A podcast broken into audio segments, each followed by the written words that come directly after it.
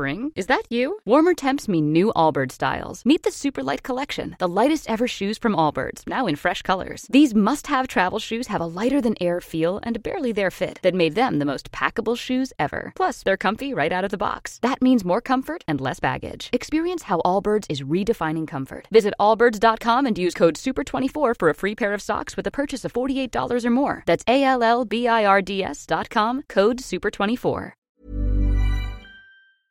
Cet épisode de Nos Ciné est sponsorisé par Once Upon a Time in Hollywood.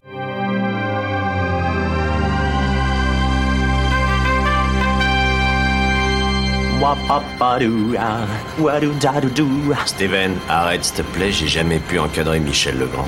Salut c'est Nos Ciné, votre rendez-vous avec le cinéma qui suspend exceptionnellement sa traditionnelle pause estivale pour accompagner la sortie d'un des films les plus attendus de l'année, Once Upon a Time in Hollywood de Quentin Tarantino. On vous en avait déjà parlé en prenant soin d'éviter les spoilers pendant le dernier festival de Cannes. On y reviendra probablement à la rentrée pour évoquer notamment les quelques modifications apportées au montage. Mais il sort en salle ce mercredi 14 août et ça nous donne l'occasion de vous proposer deux épisodes hors série liés à ce film événement. Tu fais un amalgame entre la coquetterie et la classe. Tu es fou. Enfin, si ça te plaît. Et pour ce premier épisode, je vais laisser mon camarade David Honora vous parler du cinéaste Quentin Tarantino ou Quentin Tarantino et de son attachement tout particulier à la ville de Los Angeles.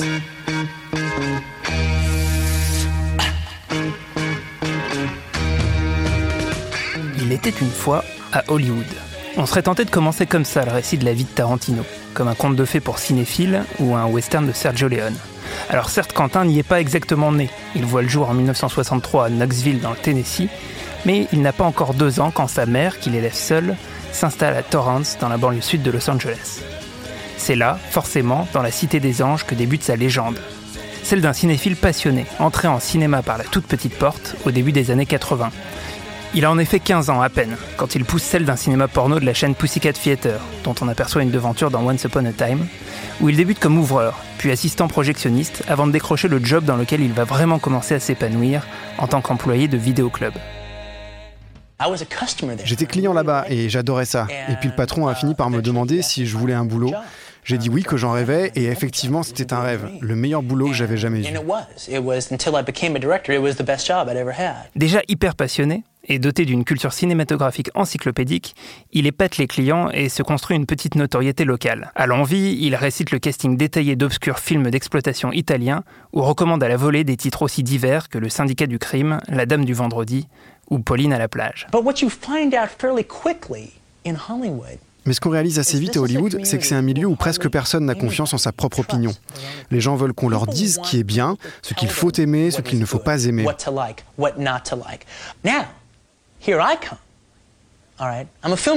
Et c'est là que j'interviens, tu vois. Je suis un cinéphile, mon opinion est sacrée. Vous pouvez tous être en désaccord avec moi, je m'en fous. Je sais que j'ai raison en ce qui me concerne. Et je peux prouver à n'importe qui que j'ai raison.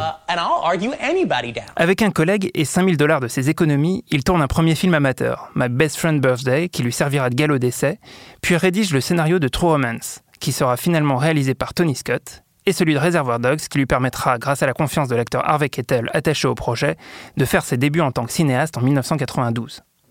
Il accompagne le film à Sundance, puis au Festival de Cannes, où il revient deux ans plus tard avec Pulp Fiction. Le jury de Clint Eastwood lui remet la palme d'or. Tarantino devient une rockstar. Cette histoire est connue et a été maintes fois racontée. Mais la sortie de son nouveau film, qui nous plonge dans le souvenir fantasmé d'un Hollywood aujourd'hui révolu, donne l'occasion de s'intéresser plus précisément au lien qu'entretient le cinéma de Quentin Tarantino avec la ville de Los Angeles. Une ville dont la nature profonde aura rarement été résumée avec autant de simplicité et d'enthousiasme que par Brenda Carter, la jeune fille blonde qui, au début de La colline à des yeux de Wes Craven, s'écrit Los Angeles, belle voiture et vedette de l'écran. Alors parlons des voitures d'abord, parce qu'elles sont l'épicentre du cinéma de Tarantino. True Romance, en fait, le décor est posé. Le film débute à Détroit, Motor City, la ville des trois grands, Ford, Chrysler et General Motors, qui des années 20 à la fin des années 70 vont inonder le marché automobile. Détroit, coup de frein, puis coup d'accélérateur.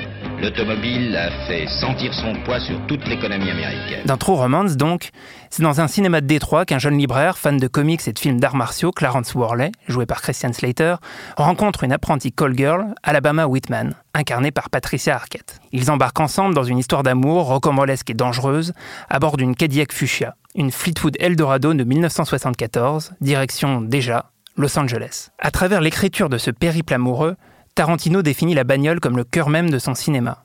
Si le film donne moins dans le road movie que quelques-unes des cavales romantiques qui ont pu l'inspirer, on pense notamment à Bonnie and Clyde d'Arthur Penn ou à la balade sauvage de Terrence Malick, la Cadillac de Clarence et Alabama constitue le cadre symbolique de leur romance. Dans les deux fins tournées par Tony Scott, celle tragique, initialement écrite par Tarantino, ou celle plus heureuse, finalement conservée au montage, le destin des deux amants se raconte au volant.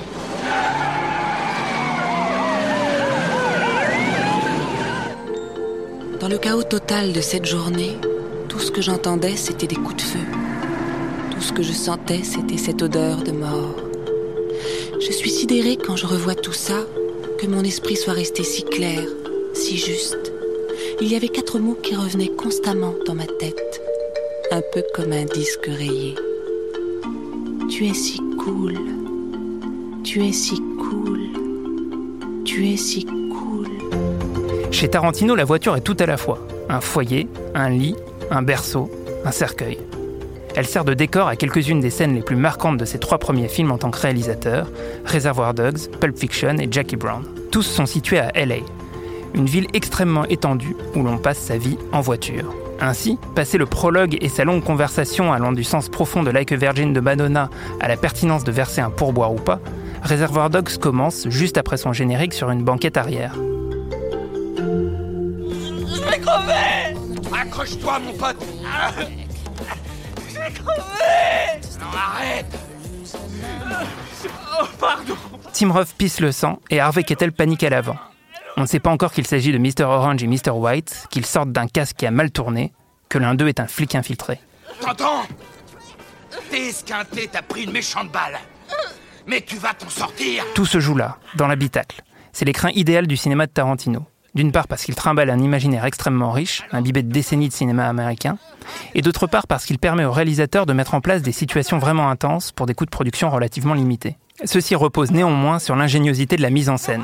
Dix ans après Sam Raimi, qui plaçait sa caméra au niveau de la pédale d'accélérateur au début d'Evil Dead, Tarantino n'est pas forcément aussi radical, mais il multiplie les angles de prise de vue en voiture pour toujours obtenir le résultat le plus efficace. Filmé à l'épaule depuis le siège passager, la scène nous plonge dans l'urgence de la situation en passant d'un mouvement de caméra énergique de Mr. White affolé au volant à Mr. Orange agonisant à l'arrière. Allez, allez, dis-le, bordel Je sais que ça va aller Quel Répète après moi, connard Allez Oh, d'accord. Très bien. Pulp Fiction offre un catalogue presque exhaustif de son répertoire en matière de séquences automobiles. Au fil d'un récit déstructuré, qui passe son temps à nous balader aux quatre coins de Los Angeles, on retrouve de nombreuses scènes en voiture conçues à chaque fois de manière différente. Il place ainsi sa caméra un peu partout autour des véhicules. Côté passager pour la conversation culte sur le Big Mac. Et un Big Mac? Un Big Mac, c'est un Big Mac, mais ils disent le Big Mac. Le Big Mac. Côté conducteur avec Travolta qui s'affole au téléphone quand le personnage du Maturman fait son overdose. Claque pas, je t'en supplie, Mia Connerie de merde Puis de face, dans le taxi que prend Bruce Willis après son combat de boxe. Battre un homme et le tuer à main nue, qu'est-ce que ça fait? Ça vous excite? Non. J'ai dit ça parce que je m'intéresse au sujet. Je n'avais jamais rencontré une personne qui a tué de ses mains. Ici, la séquence est tournée à l'ancienne, en studio, sur un fond en noir et blanc, censé figurer la ville alentour, et qui donne à la séquence un aspect volontairement irréel. Toutes les autres scènes de voiture sont au contraire tournées en décor naturel, avec lorsque c'est nécessaire des cascadeurs au volant.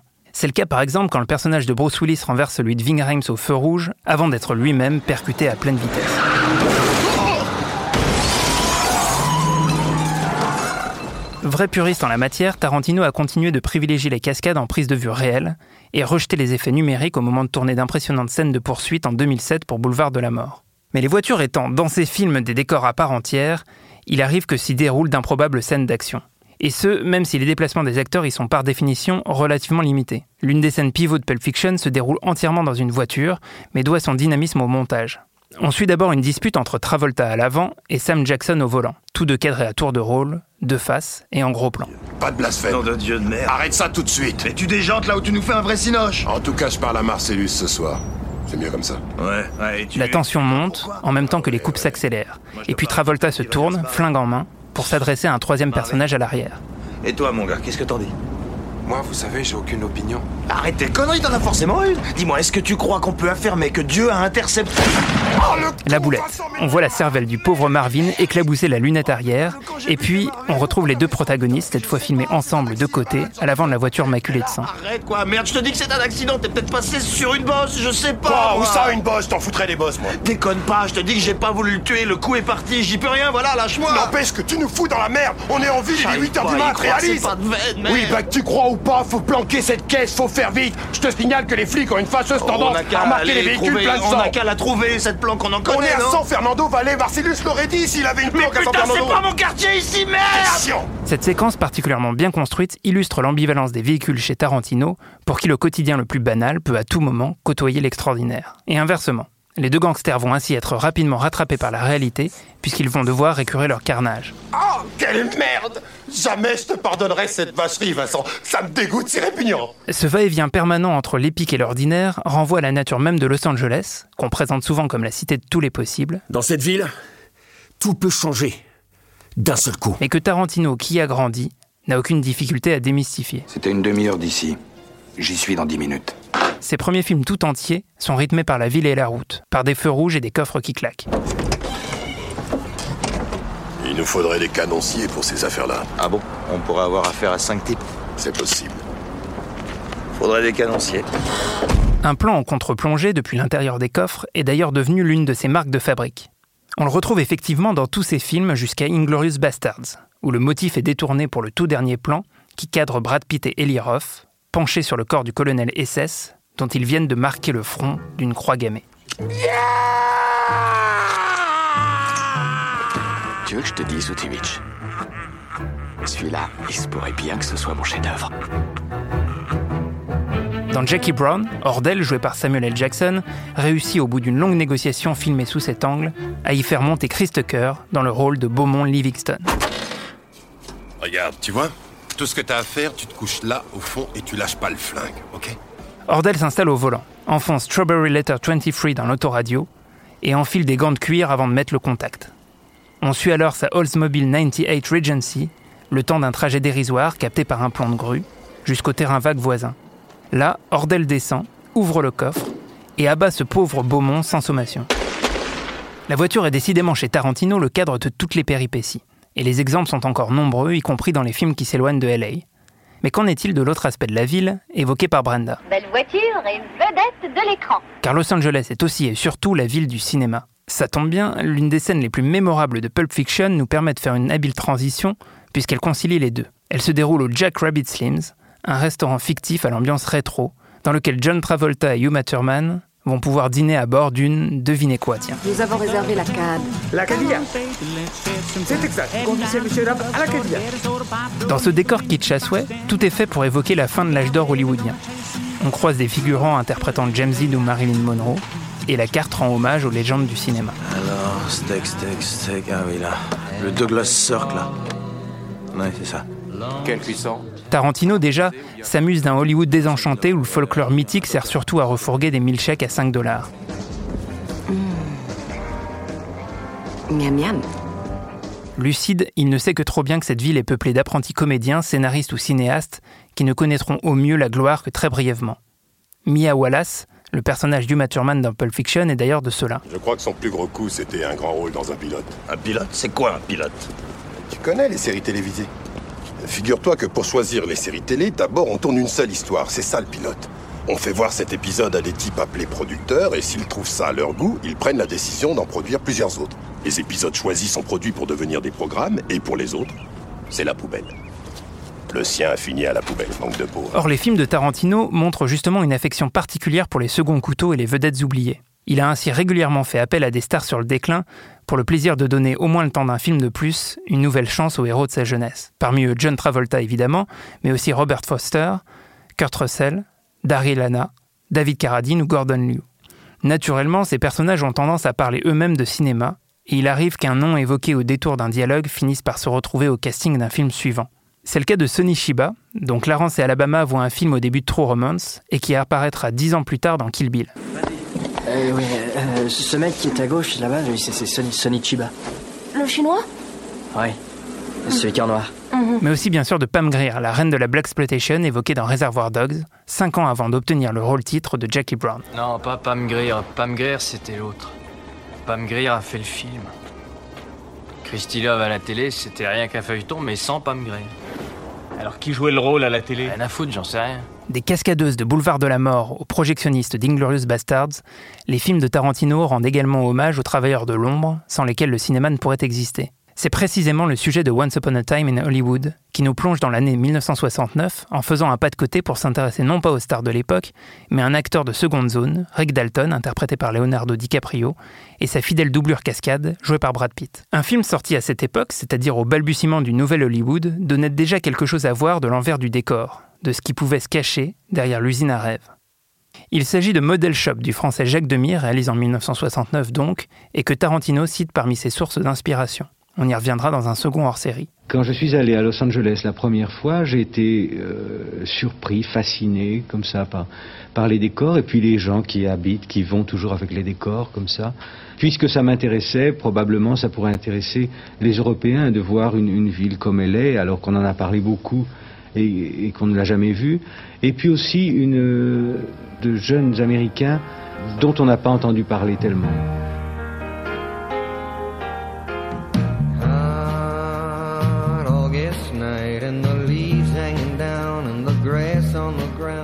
Tarantino, qui n'avait que 6 ou 7 ans à l'époque, appartient à la génération suivante. Et la vision qu'il a de cette période est donc à la fois déformée par les films et l'approximation de ses souvenirs d'enfance. Toujours est-il que si les cinéastes qui vivent à Hollywood sont nombreux, plus rares sont ceux qui, comme lui, y ont grandi.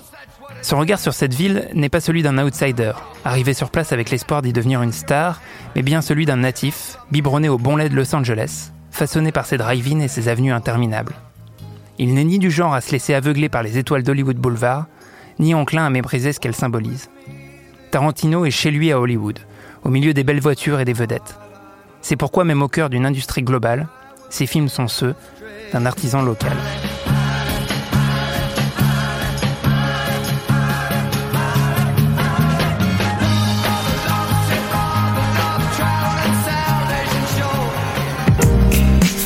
Once Upon a Time in Hollywood de Quentin Tarantino. C'est à voir au cinéma à partir du 14 août. Merci à David Honora pour cet épisode réalisé par Quentin Bresson, notre Tarantino à nous. Dans la seconde partie de ce hors-série, on parlera de l'année 1969. Je préfère partir plutôt que d'entendre ça, plutôt que d'être sourd.